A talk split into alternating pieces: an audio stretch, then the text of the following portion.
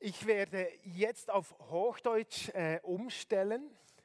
Wir freuen uns, dass wir immer wieder auch Menschen unter uns haben, die äh, aus anderen Kulturen kommen, die nicht äh, Schweizerdeutsch sprechen. Und deshalb haben wir uns entschieden, dass wir in Zukunft auch unsere Predigten jeweils auf Hochdeutsch machen möchten. Ich habe hier mein ähm, erstes Rennvelo mitgenommen. Und das hat eine Geschichte. Vielleicht denkt ihr jetzt Armut und warum steht dieses Rennvelo hier? Als ich im zarten Alter von 17, 18 Jahren, da habe ich mein Geld in meiner Lehre als Hochbauzeichner habe ich zusammengelegt und habe mir dieses Rennvelo damals top aktuell habe ich mir gekauft und ich war so stolz darauf. Und dann ging es auf eine Reise nach Rumänien. Und auf dieser Reise nach Rumänien, da bin ich zum ersten Mal in meinem Leben Armut begegnet. Damals kurz nach dem Fall des Kommunismus, viele Leute, die wirklich, wirklich arm waren. Ich weiß noch, wir waren bei einer Familie, die mir gesagt hat, weißt du, wir haben ein großen, großes Anliegen, vielleicht ein bisschen Luxus, aber wenn wir einmal Kaffee trinken könnten, wenn wir uns Kaffee leisten könnten. Ich habe die Schlangen gesehen vor der Bäckerei, die für das eine Brot, das dort aus, ausgelegt war, äh, Stunden angestanden sind. Und das hat einen Eindruck hinterlassen auf mein Leben. Ich kam dann zurück, kam wieder und sah mein Velo, für das ich mein Vermögen investiert habe und wollte alle Hebel in Gang setzen, um dieses Fahrrad wieder zu verkaufen, damit ich etwas den Armen geben kann. Und ich weiß noch, wie mein Bruder mich da auf die Seite genommen hat und gesagt hat, hey Bruder, jetzt spinnst du, komm zur Besinnung.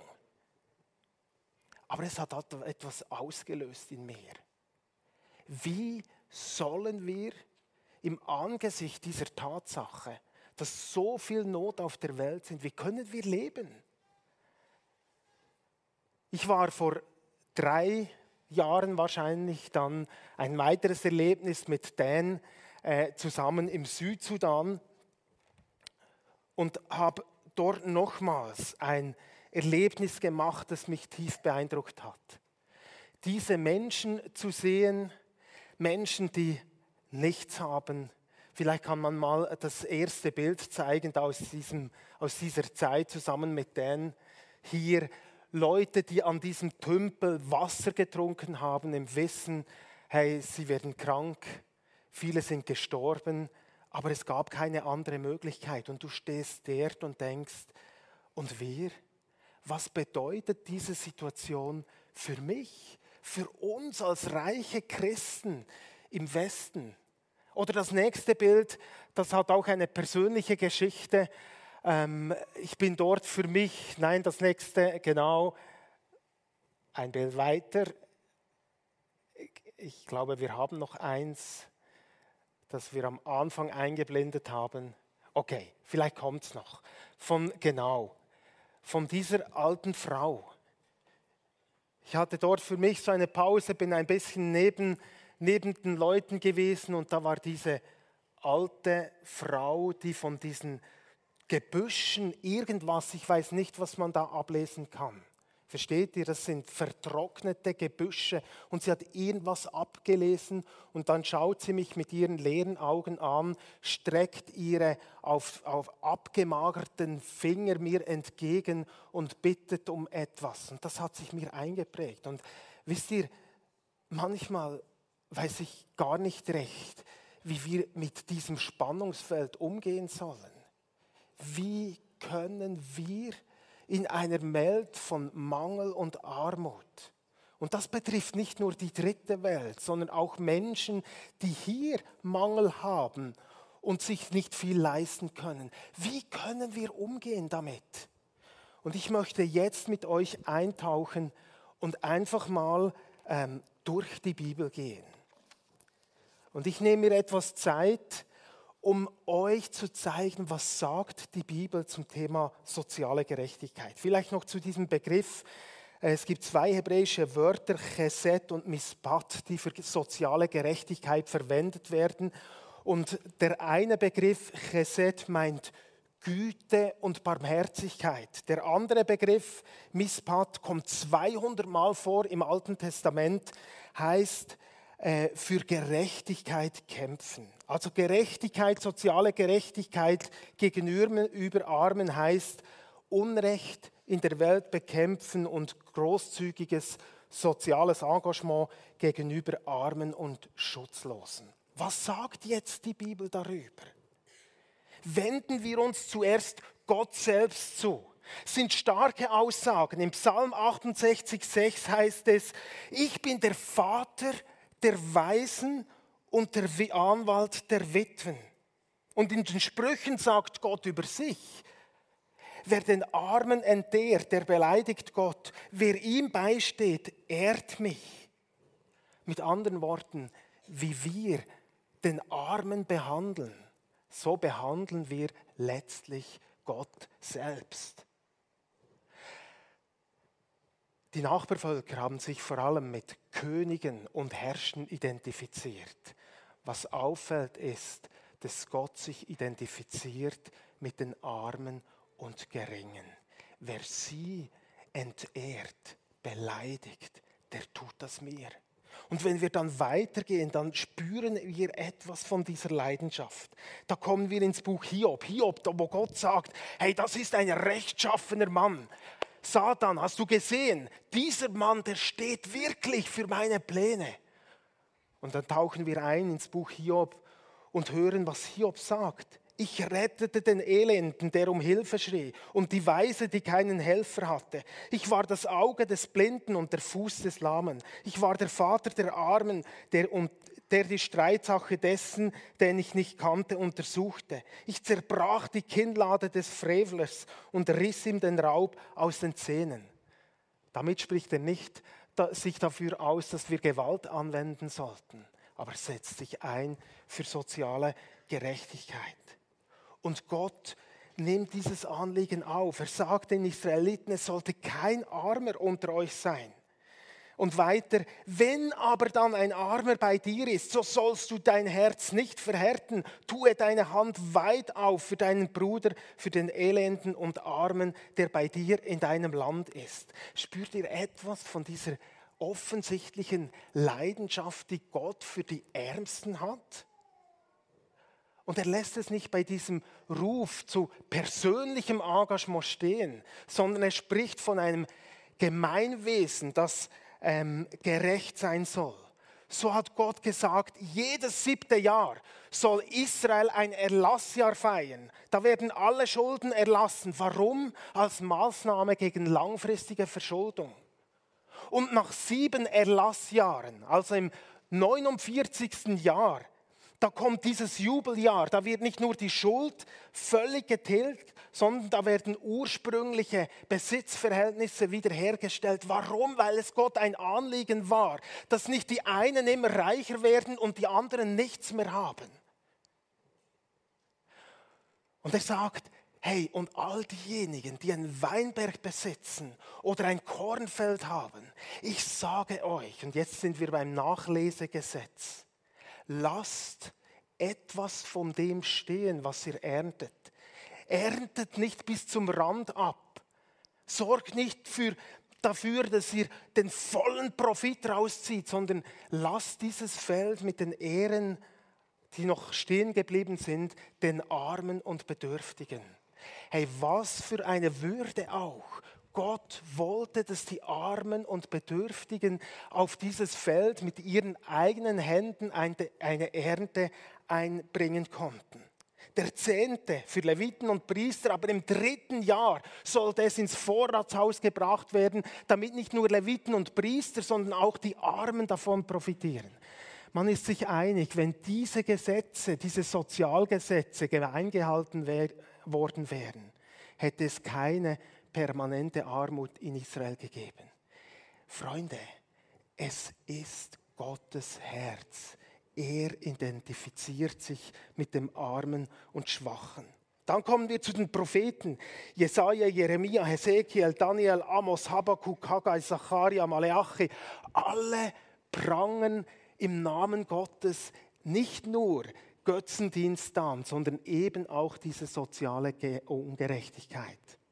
Amos beispielsweise sagt, im Namen Gottes, ich hasse, ich verachte eure Feste und ich mag eure Festversammlungen und Gottesdienste nicht riechen.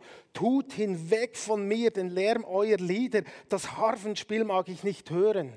Es soll aber Recht einherfluten wie Wasser und Gerechtigkeit wie ein nie versiegender Strom.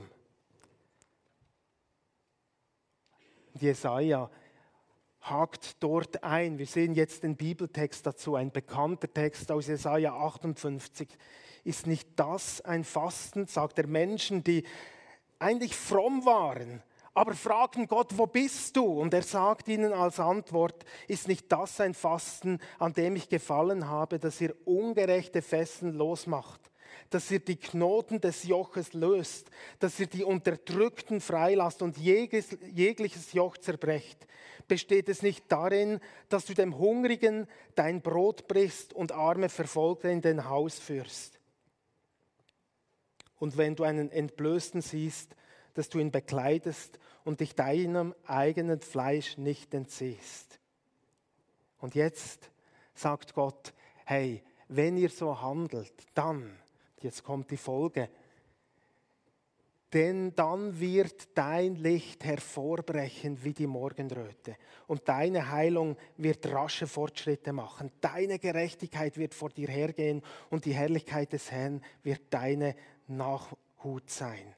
Du wirst rufen, ich werde antworten. Du wirst schreien, ich sage, hier bin ich. Ja, wenn du bereit bist, Fesseln zu lösen dich für Unterdrückte einzusetzen, deine Hände für Menschen in Not und Armut zu öffnen. Das sind gewaltige Worte aus dem Herzen Gottes. Und vielleicht denken wir jetzt, okay, Altes Testament, da geht es um Gerechtigkeit, aber Neues Testament ist doch persönliche Gnade. Was sagt Jesus dazu? Bei seiner Antrittsrede sagt Jesus, der Geist des Herrn ist auf mir. Er hat mich gesalbt, Armen frohe Botschaft zu verkünden, gesandt zu helfen, zu heilen, die zerbrochenen Herzens sind, Gefangenen Befreiung zu verkünden und den Blinden, dass sie wieder sehen, zerschlagen in Freiheit hinzusenden, auszurufen, ein angenehmes Jahr des Herrn. Das Wort Armen gute Botschaft bringen dieses Wort Arme steht für soziale Armut und Menschen, die bettelarm sind. Also wir dürfen das auch nicht zu schnell vergeistlichen. Jesus verstand seinen Auftrag eben auch, diesen Benachteiligten zu dienen. Und so fordert er, und ich weiß nicht, wie es euch geht, wenn ihr das hört, aber sagt er seinen Jüngern, hey, Verkauft euren Besitz, gebt das Geld den Armen, sammelt euch auf diese Weise einen Vorrat, der nicht alt wird und niemals verderben kann. Ein Schatz im Himmel. Diesen Schatz kann kein Dieb stehlen und keine Motte zerfressen. Was will Jesus damit sagen? Nicht mindestens das, dass wir mit den Armen teilen sollen. Und er wird dann ganz praktisch und sagt, hey, und wenn du ein Fest machst, gell, dann lass es nicht dabei bleiben, dass du deine Freunde einlädst. Nein, er sagt es noch direkter. Lade nicht deine Freunde und deine Brüder und deine Verwandten und reiche Nachbarn ein, sondern wenn du ein Gastmahl machst, lade Arme, Krüppel, Lahme, Blinde ein, so wirst du glückselig sein. Newton hat dazu gesagt, Nein, ich glaube nicht, dass es nicht recht ist, wenn wir unsere Freunde einladen. Aber wenn diese Worte nicht auch lehren, dass wir in gewisser Weise es unsere Pflicht ist, den Armen den Vorzug zu geben, dann weiß ich nicht, wie diese Worte zu verstehen sind. Auch nach Jesus hat die Gemeinde dieses Anliegen übernommen. Die erste Gemeinde. Apostelgeschichte 2 und 4 teilten, was sie hatten. Und es war keiner, der bedürftig war unter ihnen. Paulus selbst sagt, ihr habt mir als Apostel nichts anderes aufgetragen, als dass ich mich neben meinem Dienst, dass ich mich an, um die Armen kümmern sollte und an sie denken. Und Jakobus kommt in der Manier der alttestamentlichen Propheten und prangert an, dass Arme benachteiligt im Gottesdienst nicht irgendwo nicht gleich behandelt werden und dass den, äh, die gerechten Löhne nicht bezahlt werden. Das Fazit aus all diesen Stellen, ein kleiner Ausschnitt vom Anfang bis zum Schluss in der Bibel, ist doch das, dass Gott sagt, hey, liebe Leute, ich habe ein Herzensanliegen. Die Armen sind ein Herzensanliegen Gottes. Und wenn wir Jesus nachfolgen, dann müssen die Armen ein Herzensanliegen von uns sein. Das ist die Einladung. Das ist der leidenschaftliche Ruf an dich und an mich. Warum? Weil jeder Mensch im Abbild Gottes geschaffen ist und damit eine unglaubliche Würde trägt. Es ist nicht ein Produkt des Zufalls, sondern jeder Mensch, wie arm und ausgestoßen und benachteiligt er sein mag, ist ein Abbild Gottes und hat Würde verdient. Was heißt jetzt das praktisch? Ich will mit euch in einige Fragen einsteigen, aber vorher noch ein Satz, den John Wimber, Gründer der Vineyard, die sich immer wieder stark auch für Arme ähm, eingesetzt hat, ein Satz, den er gesagt hat, wenn wir jemals die Armen und die Bedürftigen ignorieren, sind wir als Kirche so gut wie tot. Puh, starke Aussage. Aber was bedeutet es jetzt ganz praktisch? Ich habe einige Fragen aufgeschrieben. Ich möchte mit euch in diese Fragen eintauchen und versuche einige Antworten zu geben, zum Teil kurz und zum Teil etwas ausführlicher. Was heißt arm sein überhaupt? Nun, das ist noch wichtig, dass wir auch wissen können, wie wir Armen helfen können. Wir würden vielleicht sagen, Armut ist Mangel an Essen, Mangel an Nahrung, Mangel an Kleidung. Vielleicht würden wir so weit gehen, Mangel ist, da ist ein Mangel an Bildung, an Wissen, vielleicht auch ein Mangel an Zugang zu gewissen Ressourcen. Das gehört alles mit dazu. Spannend ist, dass die Weltbank hat eine Umfrage unter 40.000 armen Armutsbetroffenen gemacht und sie gefragt, was Armut ist. Und ihre Antwort war etwas differenziert zu dem, was wir sagen würden. Sie sagten Dinge wie keine Freunde haben, Isolation, vergessen sein, man fühlt sich unsichtbar, Scham von anderen abhängig zu sein oder niemand kondoliert, wenn jemand stirbt. Es sind vielmehr emotionale Aspekte, die auch mit reinspielen. Und das ist wichtig, wenn wir darüber nachdenken, wie können wir Menschen in Armut helfen. Es geht nicht nur ums Geben, es geht um unser Herz und unser Leben, das wir hingeben für sie. Was sind die Ursachen davon? Nun, ich hätte es auch etwas provokativ formulieren können und sagen, hat Armut, ist Armut nicht eben auch selbstverschuldet? Was sind die Ursachen für Armut? Die Bibel bringt ganz verschiedene Dinge. Sie sagt, Ursachen für Armut, das äh, ist beispielsweise ähm, Unterdrückung, Wucherzinsen, niedrige Löhne, Naturkatastrophen, auch Schwache, die gar nicht in der Lage sind, gute Entscheidungen zu treffen. Sie bringt aber eben auch moralische Defizite wie Faulheit oder äh, fehlende Selbstdisziplin. Also nicht so klassisch links oder rechts, sondern ein Gesamtbild. Es gibt verschiedene Ursachen und deshalb muss auch unsere Antwort auf die Frage der Armut, weil sie so komplex ist, unterschiedlich sein. Und da komme ich zu dieser Frage und vielleicht die wichtigste Frage heute Morgen. Wie können wir hier in der Schweiz, wie können wir konkret helfen? Wir können gegen Ungerechtigkeit aufstehen. Und das ist nicht so kompliziert, weil es im ganz Kleinen beginnt, dort, wo du bist. Ich weiß noch, in meiner Schulzeit, fünfte bis neunte Klasse, da war ein Junge dabei, den haben, niemand wollte mit dem zusammen sein. Seine Art, wie er sich verhalten hat, sein Aussehen und so weiter. Irgendwo stand er immer daneben. Ich wusste auch von meinen Eltern her, es ist meine Pflicht, dem nahe zu sein. Das war manchmal auch schwierig. Und ich weiß noch, als ein Freund zu mir kam und sagte, Hanno, spinnst du? Hey, alle, die, die lachen über dich, indem dass du dauernd mit dem, dass du es zulässt, dass der an deiner Seite ist. Das, das würde ich nie machen. Man spricht davon, er sei verliebt in dich. Freunde, lasst uns Menschen sein, die sich an die Seite der Benachteiligten und Geringen stellen. In unserer Gesellschaft, das kommt vor. Ich war immer stolz, wenn es in Elterngesprächen die Lehrer gesagt haben, hey, ähm, eure Kinder wenden sich den Schwachen zu. Ist mir viel wichtiger, als ob die Note ganz oben oder nicht ganz top ist, weil es ein Ausdruck vom Geist Jesu ist, der sich den Schwächsten zugewendet hat. Das ist das Erste. Wem kannst du dich zuwenden? Wo ist ein Armer oder Geringer in deiner Umgebung, wo du dich dafür einsetzen kannst, für Gerechtigkeit entstehen? Das Zweite, Armen und Geringen auf Augenhöhe begegnen. Wir haben es am Anfang gesehen in dieser Übersicht da. Ähm, Arme verstehen sich eben oft auch das, die Empfindung, isoliert und vergessen zu sein. Es geht nicht nur um Almosen.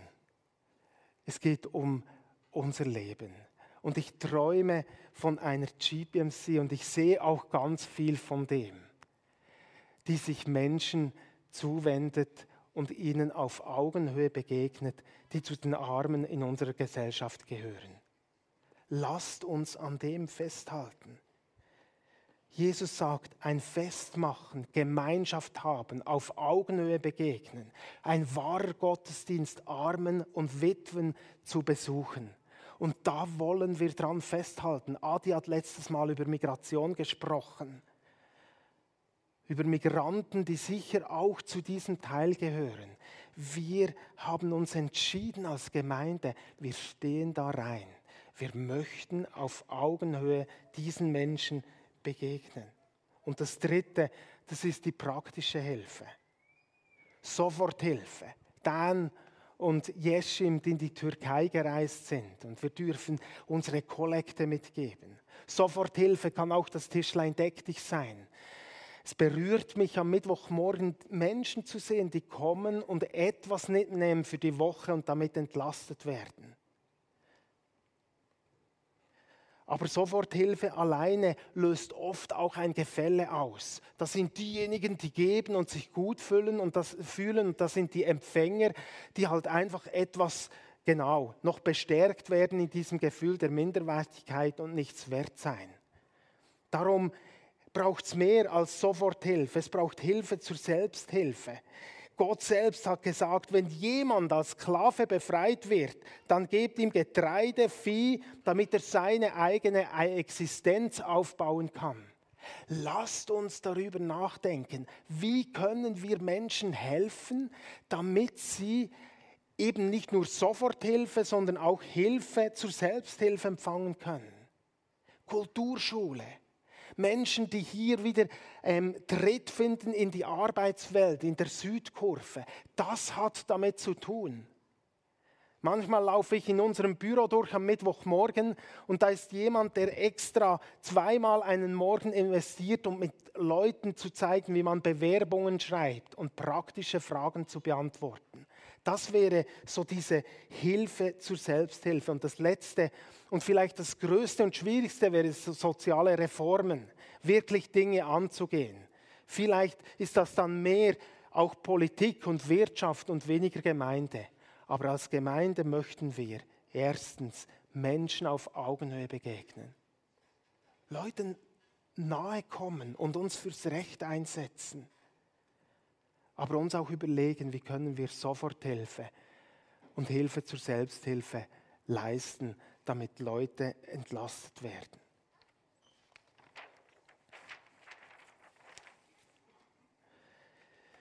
Ja, und wem können wir, sollen wir helfen? Es ist spannend, dass die Bibel eigentlich so immer wieder davon spricht, den Witwen in der Gemeinde, dem geringsten Bruder. Ähm, die Sozialgesetze sprechen vom Volk Israel, von Gläubigen. Wir sollen zuerst, im Galater 2, 16, zuerst ähm, den Gläubigen Gutes tun und dann auch allen anderen. Es gibt eine gewisse Reihenfolge. Ich meine, die Frage ist ja immer wieder, was mache ich mit dem Better auf der Straße in Belitz? Ist das mein Auftrag, hier zu helfen? Ich glaube, wenn wir diese Prioritäten Gottes ansehen, dann sehen wir, dass Gott zuerst sagt, deine Familie, deine leibliche Familie, ja, auch das ich möchte an dieser Stelle auch all jenen Danke sagen, die für ihre äh, älter werdenden Eltern sich einsetzen. Das ist ein Dienst an den Geringen in unserem Land. Versteht ihr? Menschen besuchen, Menschen unser Haus öffnen aus der eigenen Familie. Hier fängt es an. Es spricht aber auch davon, die Brüder und Schwestern, Menschen, die Jesus kennen, wie wir, da haben wir Verantwortung. Was heißt das für eine GPMC? Uns geht es den meisten von uns gut. Ich glaube, wir müssen nicht warten, bis Leute total am Anschlag und am Verhungern sind. Aber wie wäre es, wenn wir unseren Live-Groups das wie etwas ganz Normales ist, dass wir darüber nachdenken, dass Menschen, die mehr haben, diejenigen segnen, die weniger haben? mithelfen, dass jemand ein Ehewochenende besuchen kann oder auf Ferien gehen kann mit der Familie, die sie sich sonst nicht leisten könnten. Ich glaube, das ist der Geist von Jesus. Wenn wir nicht nur über Geistliches reden, sondern sagen, die Nöte des anderen, auch in meinem Live-Group, die wollen wir ernst nehmen. Und das sagen wir Ja dazu, weil es gibt sie auch bei uns. Dann sind die Geschwister in der ganzen Welt Hey, ich bin so froh, haben wir eine HMK, AVC, auch unser Missionsteam, wo wir direkt auch Menschen, Christen unterstützen können, die es wirklich brutal schwierig haben. Hungersnöte, Unterdrückung, die keinen Zugang haben zu dem, was für uns selbstverständlich ist. Hey, da wollen wir hineinstehen. Brüder, Schwestern, und gleichzeitig allen Menschen. Ich weiß, das kann uns überfordern. Was heißt es jetzt für mich? Ich glaube und wir wollen dann auch beten, dass der Heilige Geist uns aufzeigt, wem das du oder wir konkret helfen können. Nun, wie ist es denn mit dem Sozialstaat? Ist es überhaupt nötig? Ich meine, wir sind so gut aufgestellt. Wir, der Staat sorgt doch für die Armen. Braucht es uns als Gemeinde? Ich glaube ja. Wir dürfen dankbar sein für all, für diese guten Strukturen, die wir haben. Aber es braucht diese Nähe, die Einsamkeit durchbricht. Und es gibt Lücken, wo wir als Gemeinde leidenschaftlich reinstehen und mithelfen können, dass Armen geholfen wird.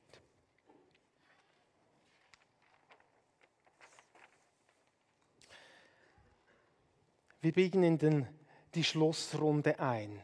Hm. Ja, wie viel soll ich geben? Ich werde weder Prozentzahlen nennen noch Beträge. Aber wisst ihr, was ich mir wünsche? Es gibt so eine Bewegung, die im fünften Mose ähm, erwähnt wird. Öffne deine Hand. Wir können so leben, so und wir können so leben. Und ich wünsche mir, unabhängig davon, ob es Menschen aus unserem Live-Ruf betrifft oder die Armut in der Welt, Menschen in Türkei und Syrien, dass wir sagen, wir öffnen unsere Hände weit. Nicht für ein Trinkgeld, sondern wir sind bereit, mehr zu geben. Ein Opfer aus Liebe zu bringen für unseren Jesus. Lasst uns das wieder tun. Vielleicht dürften wir ganz neu über Verzicht nachdenken. Wir sind im Moment in der Fastenzeit. Und wir haben so vieles. Und wieder darüber nachzudenken, auf was kann ich aus Liebe zu Gott verzichten, damit Menschen, die weniger haben, gesegnet werden. Ich bin so reich beschenkt. Wir denken darüber nach, über drei Wochen Ferien pro Jahr. Hey, was würde es uns kosten zu sagen, einmal Ferien genügt? Wir möchten, dass andere gesegnet werden. Es ist kein Gesetz, aber lasst uns großzügig Menschen segnen, weil Jesus sagt, was immer wir dem Geringsten tun, das tun wir ihm.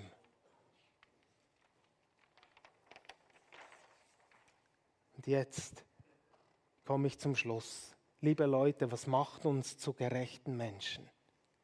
Gell, all das, was ich gesagt habe, kann eine schwere Last sein. Was wir alles tun müssen, ist ja verrückt. Ich glaube, dass das Evangelium uns zu Menschen macht, die gerecht leben. Weißt du, vielleicht kann man diesen Vers noch bringen. Ähm, denn ihr kennt ja die Gnade unseres Herrn Jesus Christus, dass er, obwohl er reich war, um euretwillen arm wurde, damit ihr durch seine Armut reich würdet. Christus ist um unseretwillen arm geworden, um uns reich zu machen. Wenn dieses Evangelium der Gnade mein Herz berührt und mein Herz erreicht, wenn ich verstehe, hey, da hat sich jemand zu mir als armen Menschen hinabgebeugt, dann werde ich das Gleiche tun. Das Evangelium ist die Motivation und die Freisetzung zum Helfen. Nicht eine Predigt über Zahlen und wie schlimm es ist, sondern das dieses äh, Evangelium der Barmherzigkeit Gottes unser Herz einfach ganz, ganz neu berührt. Ich möchte uns einladen, dass wir jetzt zusammen aufstehen.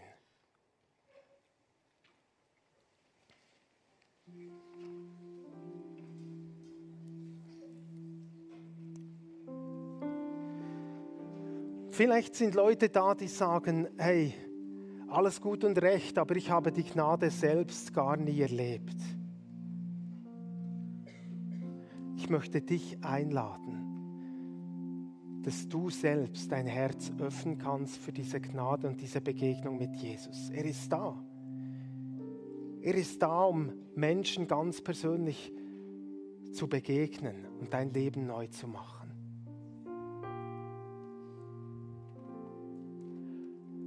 Ich will jetzt aber auch beten und lasst uns einfach jetzt offen vor Gott stehen. Ich will beten, dass dieser Geist der Barmherzigkeit, es geht nicht um Wissen, wir können all diese Bibelstellen durchgehen, aber dass dieser Geist der Barmherzigkeit uns ganz neu ergreift. Und ich möchte den Heiligen Geist einladen, dass er kommt und unsere Herzen berührt in diesem Moment dass er uns vielleicht auch ganz spezifisch Nöte zeigt. Situationen der Ungerechtigkeit, der Armut, wo er uns hineinruft. Jesus, und so bete ich, dass du mit deinem Geist kommst, diesem Geist der Barmherzigkeit, der sich erbarmt über dem Geringen und Armen.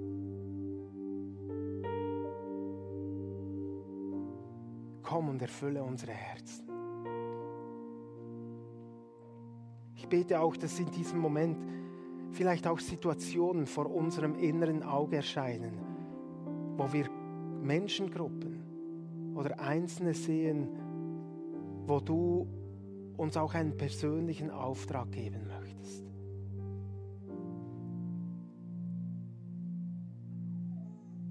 Komm, Geist Gottes, mit dieser Barmherzigkeit über unsere Leben.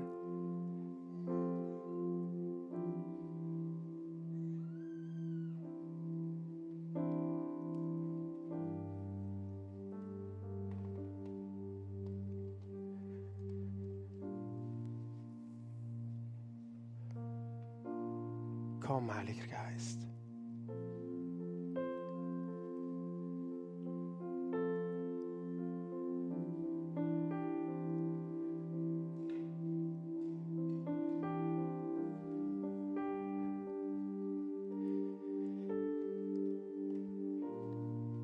Eine Frage aufgeschrieben, auf was möchtest du verzichten? Und damit deine Liebe zu Jesus ausdrücken. Nimm diese Frage einen Moment mit ins Gebet. Was sagt Gott zu dir? Wie kannst du mithelfen, dass ein Ausgleich entsteht, wie es Paulus nennt?